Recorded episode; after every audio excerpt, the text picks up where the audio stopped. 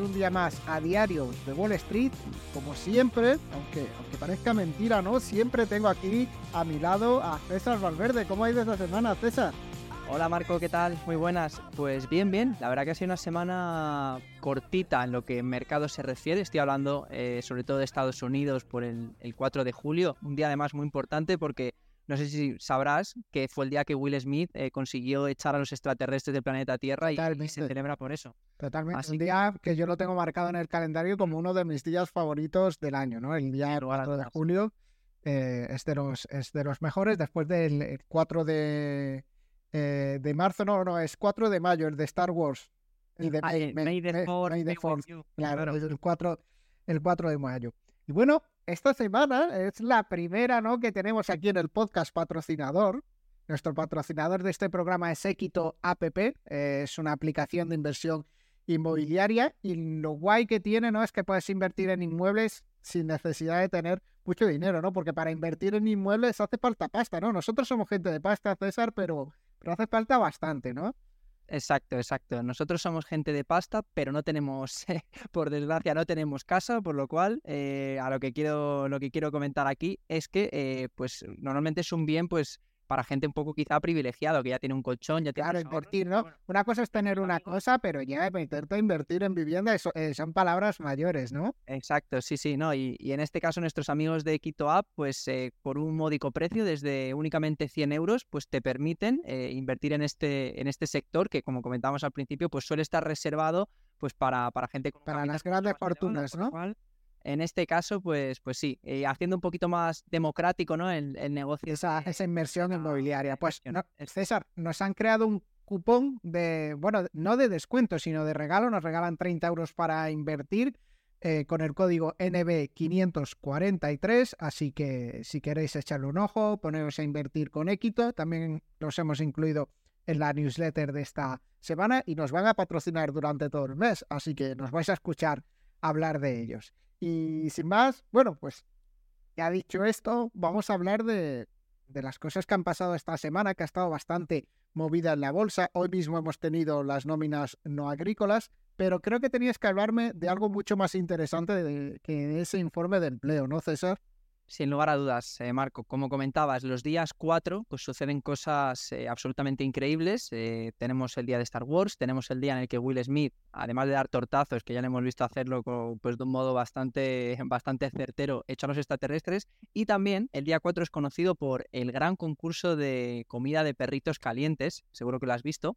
Que fíjate, te voy a dar algún dato friki. se viene celebrando desde 1972 y el ganador de esta edición se zampó nada más y nada menos que 63 perritos y fue coronado por decimosexta vez. O sea, una máquina de. Sexta, ¿eh? 16 años ahí haciendo. Vivo el tío haciendo eso. ¿No? Contra todo el pronóstico ahí. Ahí sigue el tío. Eh, ahí sigue el tío vivo, ¿eh?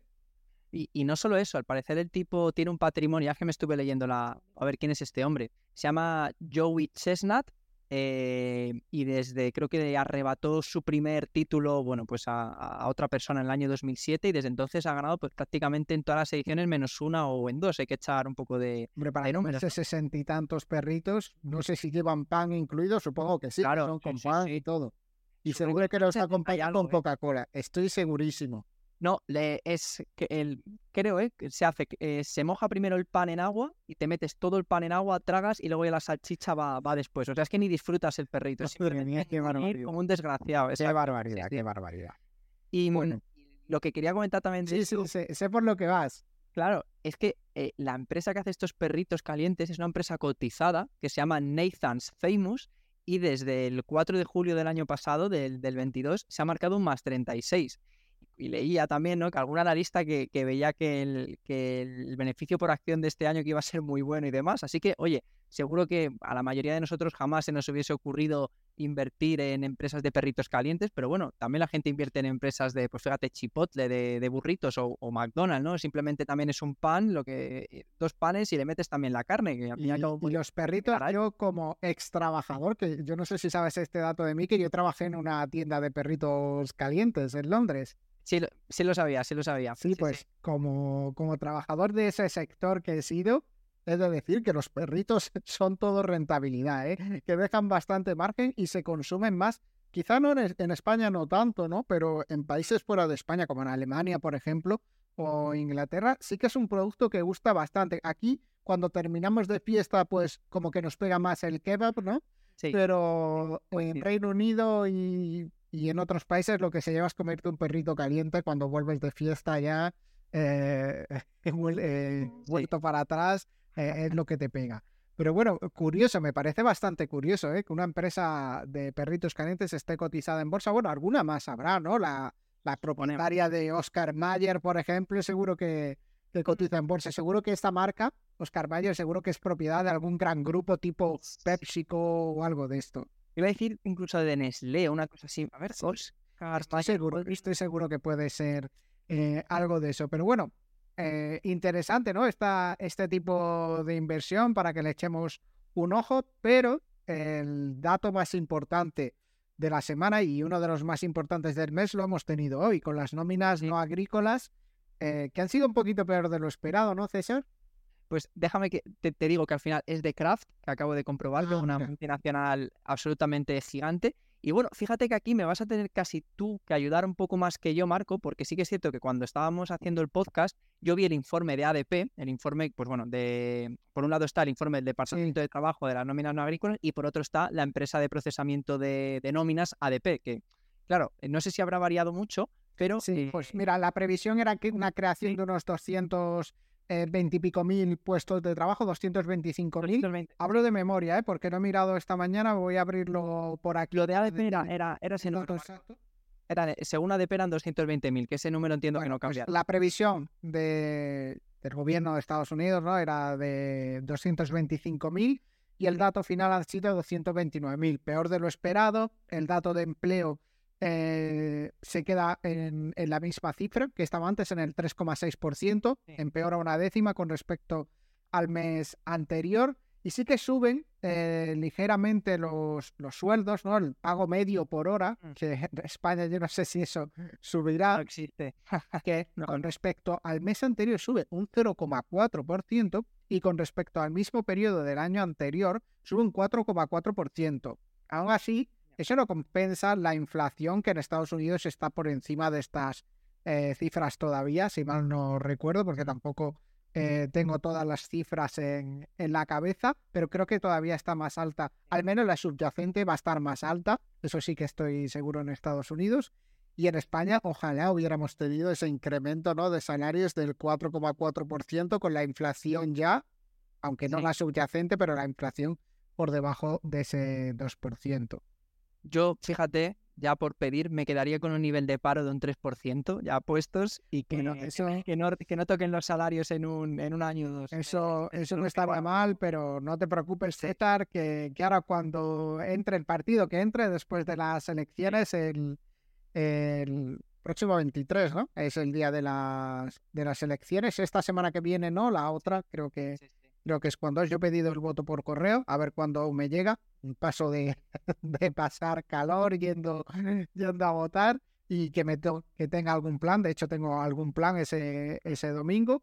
Así que, así que haré voto por correo, pero ya verás cuando salgan esos partidos que lo van a arreglar todo.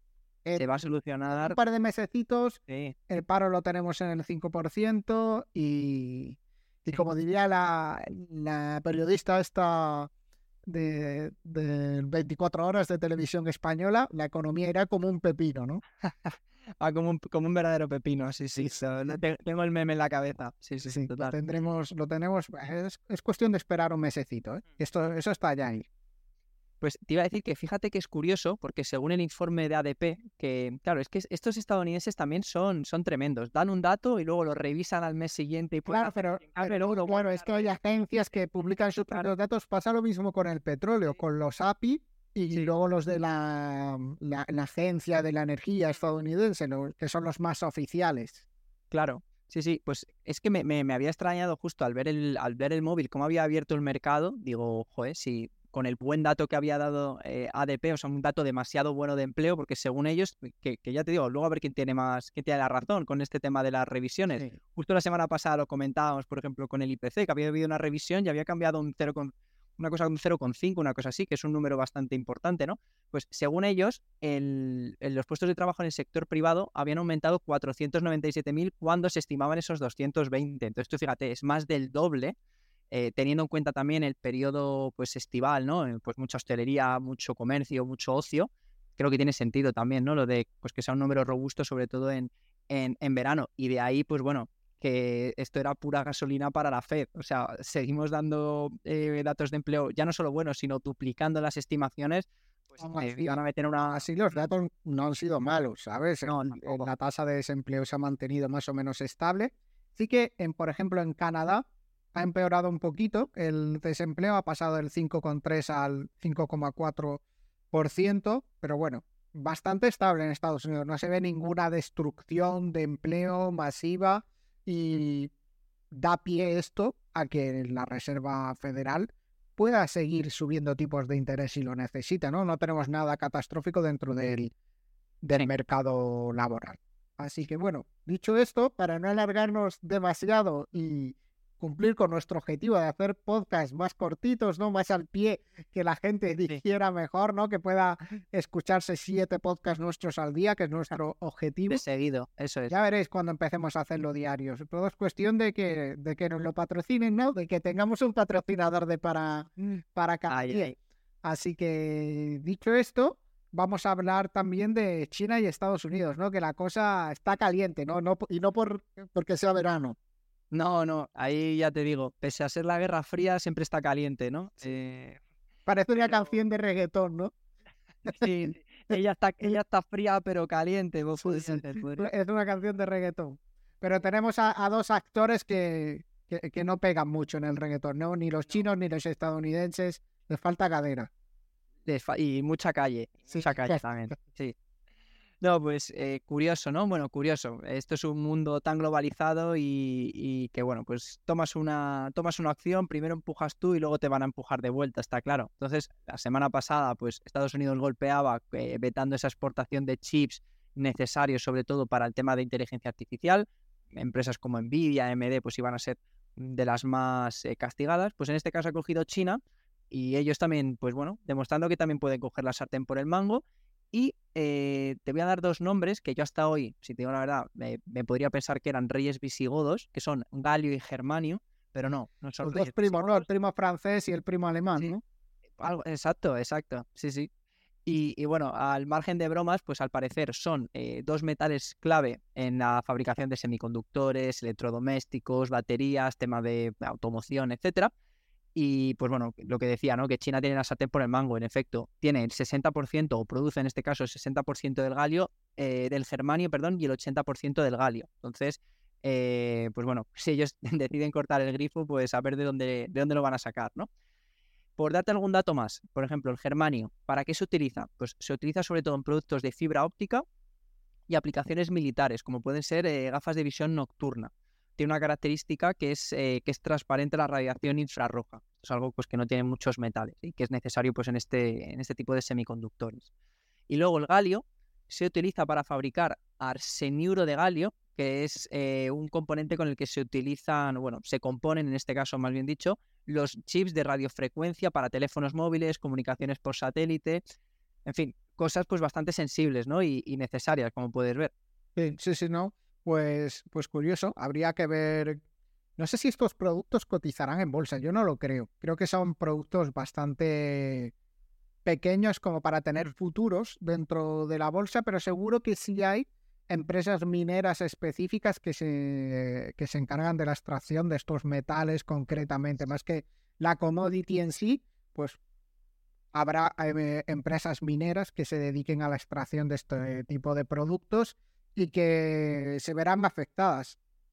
Pues mira, te voy a dar dos. Por ejemplo, mira. AXT es una que estoy viendo que los últimos cinco días ha caído un 19,36%. Además, se ve que desde la noticia, el, debió ser como el 3 de julio a mitad de día, eh, ha pegado un, un bajonazo impresionante. Y la otra es MP Materials, que te voy a decir también que ha hecho MP. Sí, pues, pues fíjate, pues esas empresas totalmente afectadas y aunque suba el precio de estos productos, pues al final por, la, las limitaciones, por los aranceles y demás, a las empresas como tal, si tienen comercio internacional, pues esto les frena el crecimiento, que lo puedan vender más caro, si no lo pueden vender, pues si no hay falta de este producto en sí, sino que es una limitación eh, de que no pueden vender en otros mercados, pues obviamente su facturación va a caer. Mira, esta es muy interesante. Eh, yo creo que la, otra, pues quizá, aunque sea una empresa americana XT, eh, pues quizá está expuesta a las minas que tengan, puede que estén fuera de, Estados Unidos. La verdad que no me he parado a ver esta empresa. Pero la otra que te voy a dar, que es MP Materials, está aumentado un 5, un, perdón, un 10,74% en los últimos cinco días. Igual se ve en el momento en el que una caía para abajo, esta subía con fuerza.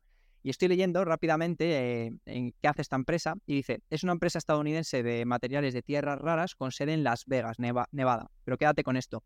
Posee y opera la mina Mountain Pass, la única mina e instalación de procesamiento de tierras raras en funcionamiento en los Estados Unidos. O sea, creo que esta empresa, yo creo que para, para poderle echar un vistazo, ¿eh? si te cortan el grifo y eres la única empresa que tiene una mina capaz de sacar esos componentes que, como hemos visto, a nivel militar, a nivel de, de móviles, de fibra óptica y demás, eh, empresa interesante, ¿eh? Y además... Eso, me traes de todo, ¿eh? Me traes de todo esta semana, me traes empresas mineras, me traes empresas de perritos, pues eh, esto tiene pinta de del festival este, son empresas que le gustarían al festival este que es estilo Mad Max. Sí, Barning, Barning... Ahora le han cambiado el nombre, ahora creo que le han cambiado el nombre, pero, pero sí, tiene pinta, ¿no? Minería, comer perritos calientes, ¿no? Todos, pues, todo cosas bestias. Y, bueno, y de ahí pasamos, si quieres, a ver lo que han hecho las bolsas esta semana. Porque sí, yo... a pesar de que parece que ha sido una semana mala, tampoco lo ha sido para tanto. Y en lo que va de mes, pues seguimos positivos, ¿no? Sí, exactamente. Eh, por comentar así por encima, pues eh, ¿qué ha hecho el SP500 esta semana? Pues ha caído un 0,34, pero en el último mes se aprecia un 3,30. Nasdaq se deja 0,16, en el último mes se aprecia 5,30. Dow Jones cae 1,15 y el último mes se aprecia 0,62. Así que al final, pues no estamos acostumbrados, Marco, a ver pérdidas ya. Sí, mercados bastante estables. Yo creo que estamos en una, en una zona todavía donde se tiene que dirimir si acabamos en una recesión o no. Si lo de la recesión es real, si no es real. Creo que los mercados están bastante tranquilos de momento, pero no sé tú al final esto es una sensación, ¿eh? no basada en nada y sin ser recomendación de nada tampoco. Pero no tengo yo la sensación de que el mercado se vaya a ir al, al suelo. No, no, no sé si tú tienes esa sensación de que eso se podría dar. Creo que tendría que cambiar mucho la dinámica, una dinámica muy mala, para que el mercado acabe yéndose para abajo, hacer una corrección otra vez del 25% o algo de esto, o incluso del 15%. Creo que es complicado, pero es mi percepción, ¿eh? No, no, yo si te digo la verdad, no soy capaz de mojarme, porque ya te digo, es que hay tantos datos, tanto positivos como negativos, o sea, hemos hablado ya muchas veces de los positivos, no hemos, hemos estado hablando ahora, pero a mí, por ejemplo, el tema del endeudamiento tan masivo que hay con las tarjetas de crédito, ahora también leía esta mañana, que bueno, que no, no lo hemos traído aquí para, para comentar, pero que también puede ser eh, un punto interesante, el tema de las deudas estudiantiles americanas, que se supone que las sí, tienen que solucionar. Es que eso es que creo que de media los estudiantes americanos deben 30.000 o 40.000 dólares. Es que estamos hablando de cantidad, o sea, una media de toda la deuda la divides entre los estudiantes y te sale a 30 o 40.000. Se supone que iban a, eh, se dice condonar, si está sí, sí, sí. iban a condonar, creo que eran 20.000 dólares, era, bueno, en un primer momento creo que la quisieron, quisieron anularla toda directamente. Se acabó. Luego Biden quiso condonar, creo que eran 20 o 30 mil dólares a cada, a cada estudiante. Pues creo que ahora el Tribunal Supremo, si te digo la verdad, la ha leído bastante rápido, como tampoco, igual no, no, no estoy dando toda la información correcta, pero creo que el Tribunal Superior de lo que sea de allí de Estados Unidos ha tirado atrás ese, ese, ese recurso, ¿no? De esa condonación de esos 20 mil o 30 mil dólares. Entonces, claro, si ya tenemos una economía ahogada con el tema de las tarjetas de crédito que nos sirven a su vez para refinanciando una y otra vez para poder pagar la casa. Resulta que ahora nos están metiendo otros 30 mil dólares que a lo mejor no contábamos que los tenemos que pagar. Es que yo no sé por dónde va a salir. Y luego, lo dicho, que también es, si vemos este dato de empleo tan fuerte, eh, todavía hay más eh, espacio, todavía hay más tiempo para poder subir los tipos, que esto es algo que incluso en las minutas de la, de la FED, que se conocieron también, creo que fue esta semana, eh, decían que bueno, que no estaban de acuerdo con haber paralizado muchos, ¿no? Muchos de los de las personas que... que sí, de los miembros de, la, política monetaria. Exacto, eso es. Que no estaban de acuerdo con, que ese, con ese pequeño frenazo que había habido en, en, en julio o en junio. Entonces, es que no me atrevo a decirte, Marco, no me atrevo a decirte nada. No, yo ya por eso, yo, yo te hablaba más de una sensación de cómo veo el mercado ahora mismo, ¿no? Obviamente puede pasar cualquier cosa, pero después de llevar unos años ya en esto y viendo cómo los movimientos que se están dando en el mercado, que no son movimientos muy volátiles, que las subidas se cogen con fuerza y demás, no, no, no me da la sensación de que haya un miedo en el mercado a la recesión incluso o a que vaya a haber más problemas. Pero bueno, ya lo vimos con los bancos, que de un día para otro no pasaba nada y de repente se iba a acabar el mundo y iba a quebrar todo el sistema bancario. Estas cosas no las podemos encontrar muy claramente. Pero bueno, si nos vamos a sectores, fíjate qué curioso, que creo que esto es un indicador también de la situación en la que estamos. Lo que más sube es consumo cíclico, que es un tipo de, de inversión de, una, de un momento en el que el mercado se ve con, con, buenas perspectivas, ¿no? Con perspectivas de, crecimiento. Dentro del consumo cíclico, pues tenemos empresas de cosas de las que podemos prescindir totalmente, ¿no? Pues, por ejemplo, comprarte un coche nuevo, ¿no? Pues, pues, en una época de recesión, pues vas y te compras uno de segunda mano, o te esperas, o te compras uno eh, más antiguo, pero si la cosa crees que va bien, pues te compras uno, sí. uno nuevo. Entonces, hay, eso es lo que más ha subido en el último mes y también el sector industrial y tecnología.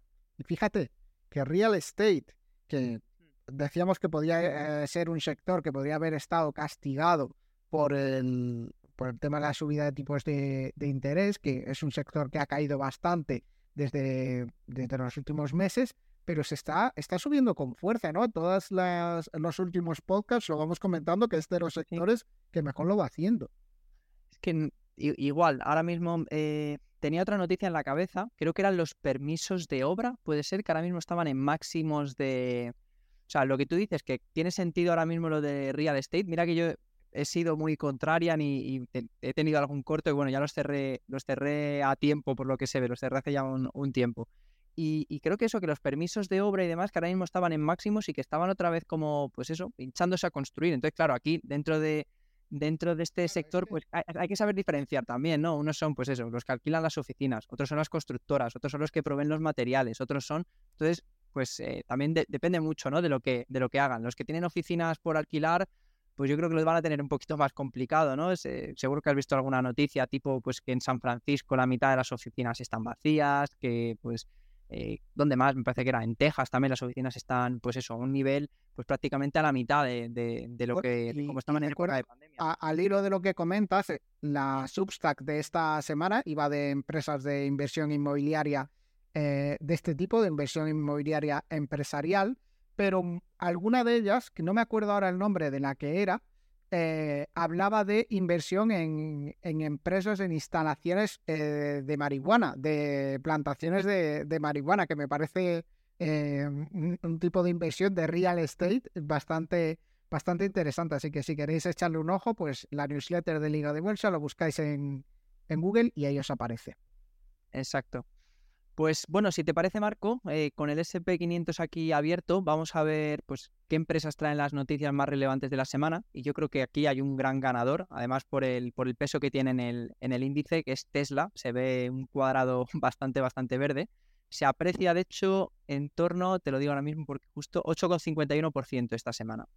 Y tiene que ver, pues, eh, por un dato muy, muy bueno en cuanto a, pues, eh, ventas, ¿no? Eh, han batido récord en el segundo trimestre, tanto Tesla como también BYD, BYD que es la empresa china que, según Charlie Munger era la mejor empresa que había visto él en su vida.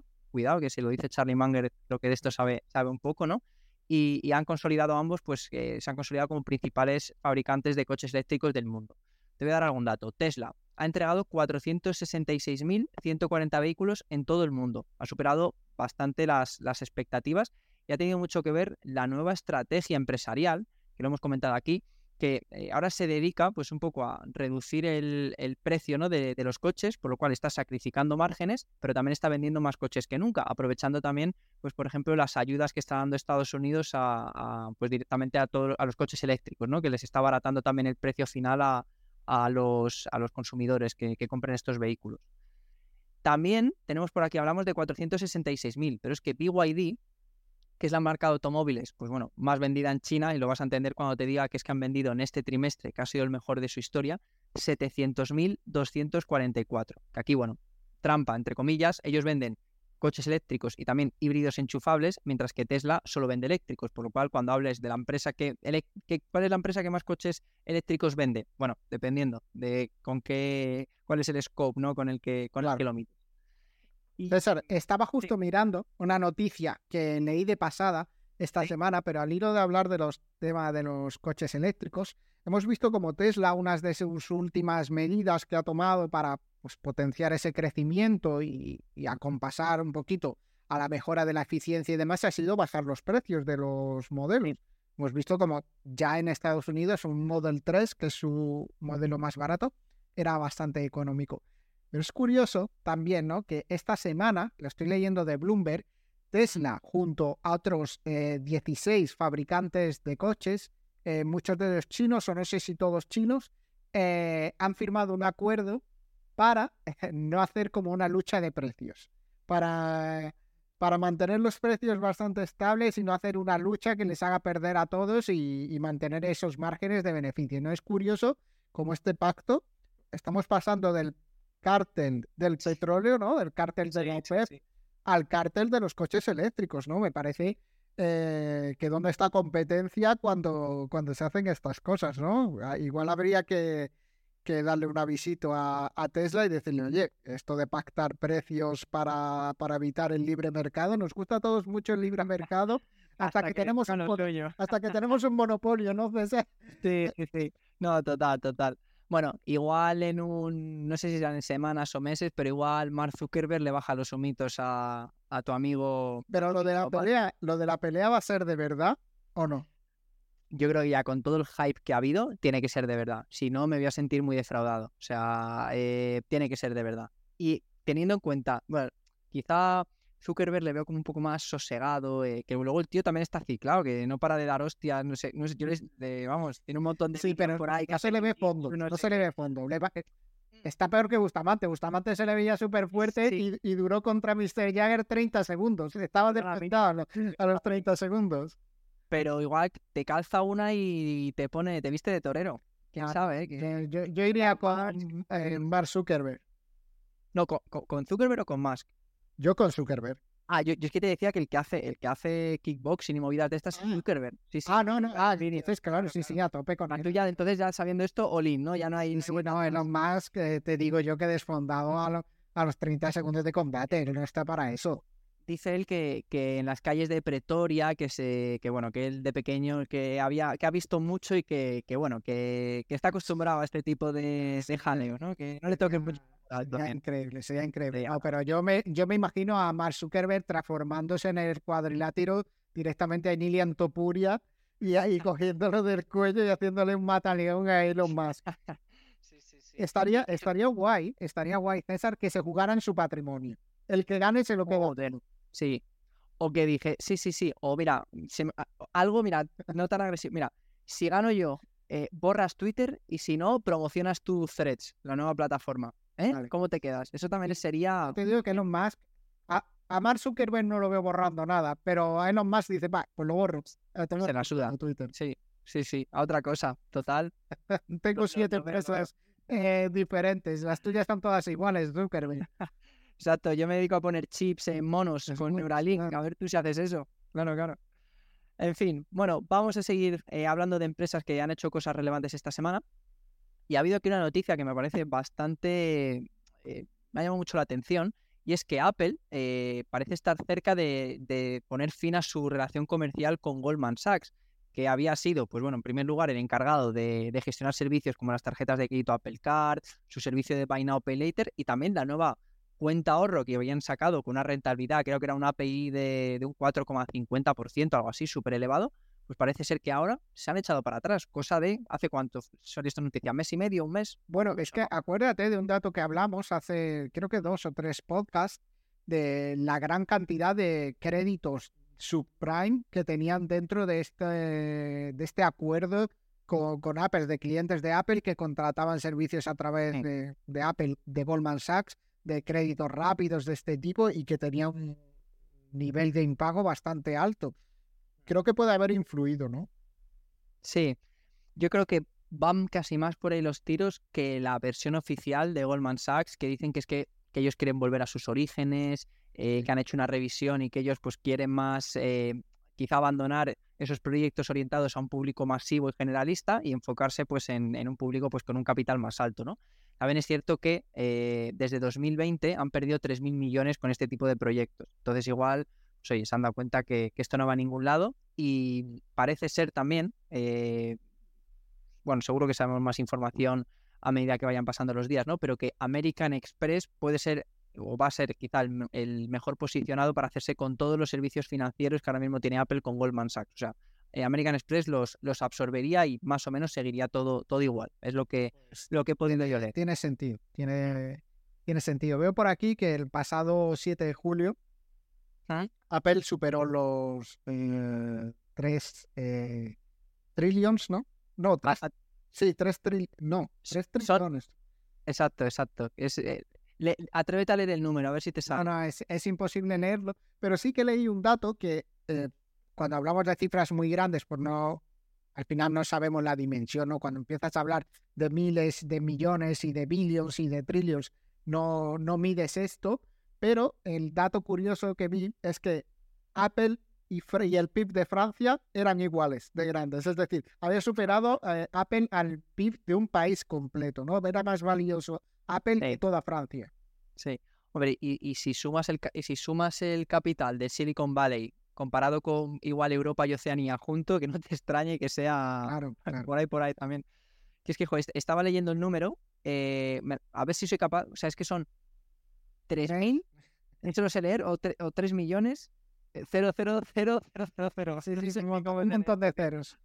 Sí, sí. En fin, eh, mucho, mucha manteca. Se ahí. parece mucho a mi cuenta, ¿eh? Sí, sí, lo- solo que en lo tuyo, pues sin el 3 delante. Con el 3 al final, ¿no? Pero O también al final. también. Sí, sí, sí. Oye, y por, por último, otra, otra empresa que, que, bueno, que aquí en España pues va a empezar a sonar, que se- seguro que mucha gente no sabe ni lo que hace, pero para eso es- estamos nosotros aquí en Liga de Bolsa, que se llama Broadcom, que es eh, una empresa de microchips de las más grandes del mundo. Siempre se habla de las típicas, ¿no? Pero y esta a lo mejor quizá no, no se hable tanto, pero es una de las más grandes, ¿no? De las que tiene mayor capitalización bursátil.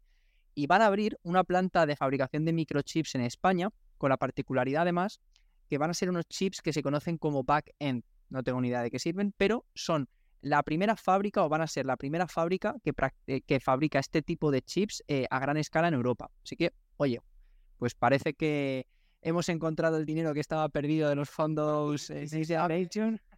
Sí, ¿no? ¿Y se sabe dónde, dónde van a instalar esta fábrica? Pues no lo he. A ver, Broadcom, ¿dónde? Sí, no, estoy, estoy mirando la noticia. No, no, no han dicho todavía el emplazamiento, pero... A ver, a ver dónde se instala. Estoy seguro que será cerca de un sitio con playa, ¿no? No, no creo que, que se vayan a ir a mitad de Castilla-La Mancha la gente de Broadcom, que no será muy, complica eh, muy, muy fácil llevarse a los ingenieros a Albacete. Así que, pero bueno, Total. Co- como cu- noticia curiosa, no sé si sabes que en Granada hay un acelerador de partículas. Tipo como el del CERN, algo así. del estilo, del estilo. Habían, estaban buscando un sitio que, donde no hubiera mucha densidad de población, un sitio donde, donde hubiera bastante terreno disponible y lo instalaron. Creo que es en Gorafe, creo que es ese pueblo. Eh, ahora mismo lo tengo en duda, pero bueno, que plantaron ahí su acelera hay un acelerador de partículas en Sí. Granada ahora mismo funcionando y, y con ingenieros ahí de todo el mundo yendo a un sitio que imagínate, es un pueblo de que tendrá 100 habitantes, es un pueblo de estos súper pequeñitos que tiene mucho, mucho terreno, pero, pero, Por pero bueno, se pueden por llamar estas donde sea. Digo, por si peta algo, mezclando lo de la materia oscura, ¿no? Esta y demás, pues bueno, pues se llevan por delante a 100 personas y no a Sí. 100.000. Pues, pues bien, bien, bien pensado, ¿no? Y bueno, por poner en perspectiva, ¿no? El tamaño de esta empresa de Broadcom, comentar, no sé si fue el año pasado o hace dos, pero eh, ofrecieron 57 mil millones de dólares por una empresa que se llama VMware, eh, que está sobre todo focalizada en servicios en la nube. O sea, estamos hablando de una empresa enorme y, pues bueno, al parecer la, la, la planta, dicen que, ellos, los de Broadcom, van a invertir 900 millones de euros. Pero claro, también yo me imagino que el PERTE Chips que, está aprobado aquí en, España con esos fondos Next Generation, pues me imagino que irán, si los encuentran, que, irá destinado también a, ayudar con esta, esta apertura de la planta. Que por otro lado, no sé si te acordarás, y ya saltamos al siguiente tema, que también se hablaba con mucha fuerza de que Elon Musk iba a abrir una planta de baterías en la zona de Sagunto, pero al parecer se chinó muchísimo porque se deslizó la noticia, hubo ahí algún, algún que otro bocazas, y dice que le sentó tan mal que de hecho al final eh, se reunió, me parece que fue con Macron y con Meloni, con, con Francia y con Italia, y directamente descartó a España pues porque tenemos, en fin, porque somos un poco bocazas, decían que, había sido el, tema. Curioso, me parece el argumento más que nada curioso. Porque donde está la pasta, está la pasta y igual ha llegado Macron y le ha dicho, oye, pues mira que aquí no tienes que pagar impuestos o Meloni. Pues sí, sobre todo Meloni. Ya Meloni sí la veo ahí con el tema de los impuestos, los, querrá quitar todos, vamos. Total. Bueno, cada uno hace política como, como puede o como le dejan. Y con esto vamos a saltar al último tema. Vamos a hablar de criptomonedas. Y bueno, ha sido una noticia, una semana bastante positiva. sobre todo. César, eh, perdona que te interrumpa, muy positiva para algunas criptos y muy negativa en el último mes para otras, ¿no? Es que fíjate que estaba dando el dato y me suena que cuando la última vez que lo he visto. están todas en verde. Están todas pero, en verde, pero cuando tú. Está vale. En, lo, es que yo te digo, eh, estoy, estoy viendo que, he dejado el pantallazo antiguo y no, y no el nuevo. Ah, es que. Sí, no puede ser, me estaba confundiendo el, el, dato. Puede ser, ¿eh? porque me parece como muy raro. Mira, eh, estoy, a ver, no, pues sí que tiene que ser, sí que tiene que ser, ¿eh? Porque me ah. estaba fijando en, sobre todo, eh, los últimos 30 días, pues Bitcoin, que de hecho hace poco rompió, rompió máximos eh, anuales, ¿no? Bueno, la barrera de los 32, bueno, anuales seguro, eh, de los 32.000. Ahora mismo está en torno a, a 30.000, así que ha caído un poquito en, en, los últimos, pues en los últimos días, posiblemente entre este día y el, y el de ayer. Y, y lo que dices, ¿no? sí que es cierto que pues eh, algunas criptos, como puede ser Ripple, Cardano, eh, pues caen un 11 o un 13%, pero luego hay otras que, oye, que lo están haciendo francamente bien. por ejemplo, Solana más 9,74, Litecoin más 9,54. Y de aquí yo creo el, el mega ganador es eh, Bitcoin, que comentábamos, ¿no? Que se aprecia un 14,58% el último mes. Y es que tiene, pues bueno, últimamente solo podemos decir noticias positivas. Hemos pasado de que la SEC esté a patadas con Binance y con Coinbase a que BlackRock y luego también Invesco, Fidelity, eh, Charles Schwab, Deutsche Bank, que oye, eh, pues eh, parece que están apostando por, por Bitcoin gracias a que BlackRock, la mayor gestora de, activos del mundo, quien puso toda la carne de asador hará cosa como de dos semanas, está en negociaciones con la SEC para sacar ese fondo cotizado de, de Bitcoin, ¿no? Ese fondo cotizado en bolsa, un ETF, y además, conocíamos también más noticias recientemente que tienen un acuerdo de vigilancia compartida con Coinbase. Y aquí, Marco, te quiero, es que fíjate cómo son las cosas, ¿eh? que nosotros siempre nos reímos de los bancos y, de los fondos porque cómo cambian de opinión según, según sople el viento, ¿no? Sí. No sé si te acordarás, que hace ya un montón de podcasts lo, lo comentamos, eh, Larry Fink, que es el CEO de BlackRock, recuerdo, BlackRock, mayor gestora de fondos de activos del mundo, quienes han, han presentado eh, pues la documentación para tener ese ETF. Pues hace no mucho decía que Bitcoin era un índice que servía para lavar el dinero, índice de lavado de dinero, entrecomillado te lo digo. Pues parece ser que ahora, como el viento sopla de este a oeste y no de oeste a este, dice que no, no, que el Bitcoin ahora es oro digital que es un activo internacional eh, impresionante y que pues una reserva de valor que tiene, que tiene pues cabida en, en todo el mundo, ¿no? Pues ya está, ya está, asunto arreglado, ¿no? Fíjate que fácil se arreglan las cosas, ¿no? De ser un delincuente a ser, ser la mejor, eh, activo del mundo, ¿no? Sí, sí. Eh, no, no miente, sino que cambia de opinión, que eso lo estamos viendo mucho últimamente. Es que hay que saber cambiar de opinión y hay que irse siempre al lado ganado. Exacto, exacto. En fin, así que, pues nada, Marco, 40 minutos veo por aquí. sí, sí, oye, no nos hemos pasado mucho, César, eh, esta semana. No me quiero ir del podcast de esta semana sin agradecer de nuevo al patrocinador de este podcast, Equito App, que, que nos patrocina este podcast, la plataforma de inversión inmobiliaria, que recomiendo que le echéis un vistazo. Y a ti, pues te veo la semana que viene, ¿no, César? En efecto, la semana que viene nos vemos y charlaremos otro, otro tanto. Mientras tanto, eh, arroba Liga de Bolsa en cada una de nuestras redes sociales, la newsletter de Liga de Bolsa, nos podéis encontrar en cualquier parte y, nada, eh, ha sido un placer. Un abrazo, hasta luego. Hasta luego.